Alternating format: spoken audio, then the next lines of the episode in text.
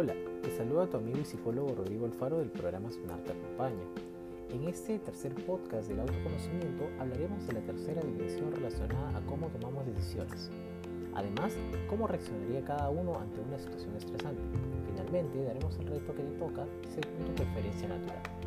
La tercera dimensión es la T y F. T de pensamiento y F de sentimiento. Estas se refieren a cómo una persona toma decisiones en base a lo racional o emocional. Para aclarar, sentimiento aquí no significa emotivo. A las personas que prefieren usar el pensamiento en la toma de decisiones les gusta considerar las consecuencias lógicas de una elección o acción. Desean separarse mentalmente de la situación para examinar objetivamente los aspectos en pro y contra. Derivan energía de la evaluación y el análisis para identificar lo que va mal con algo a fin de poder resolver el problema. Su objetivo es encontrar una norma o principio que sea aplicable en todas las situaciones similares. ¿Qué los caracteriza? Son personas analíticas, usan el razonamiento de causa y efecto, resuelven los problemas con lógica, se esfuerzan por un estándar objetivo de la verdad, son personas razonables, pueden ser firmes, son equitativas en este sentido, desean que todo el mundo sea tratado de la misma forma a las personas que prefieren usar el sentimiento en la toma de decisiones les gusta considerar lo que es importante para ellas y para otras personas implicadas. Mentalmente se colocan en la situación para identificarse con todo el mundo a fin de poder tomar decisiones basadas en sus valores personales, mostrando respeto a las personas.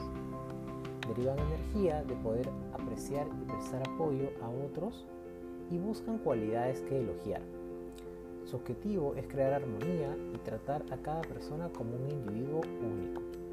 ¿Qué los caracteriza? Son personas empáticas, están orientadas por valores personales, evalúan los impactos de las decisiones sobre las personas, se esfuerzan por lograr armonía e interacciones positivas, son personas compasivas, pueden parecer muy bondadosas, son justas, en ese sentido, desean que todo el mundo sea tratado como un individuo. Pongamos un ejemplo. Ernesto y Andrea son jefes de un equipo y cada uno conforma a 100 personas. Lamentablemente, por la coyuntura actual, su gerente les dio la indicación de que deben retirar al 30% de la planilla de cada uno. Andrea es T y Jorge es F.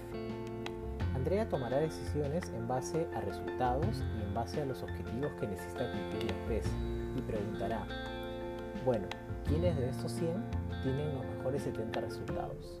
Ellos se quedarán, mientras que los otros 30 se les comunicará la noticia. Por otro lado, Ernesto, que es una persona F, menciona, esta decisión será basada considerando, por ejemplo, quién se lleva mejor con el resto del equipo o quién es menos conflictivo. ¿A quién le costará más conseguir empleo en estos tiempos? ¿Quiénes son mamás gestando para que se queden? ¿Y qué trabajadores tienen esposas gestando también para que se queden? Etcétera. Ante una misma situación, cada uno decide naturalmente de forma distinta el reto de las personas que son pensamiento es evitar ser percibidas como personas muy duras, en este caso mostrando más simpatía o poniéndose en lugar de la otra persona. El reto de las personas que son más sentimiento es de evitar ser percibidas como personas muy blandas y en ese caso ser firmes en sus decisiones. ¿Y tú, con qué tipo te identificas más? ¿Como T o como F? Nos vemos en el siguiente podcast. Bye.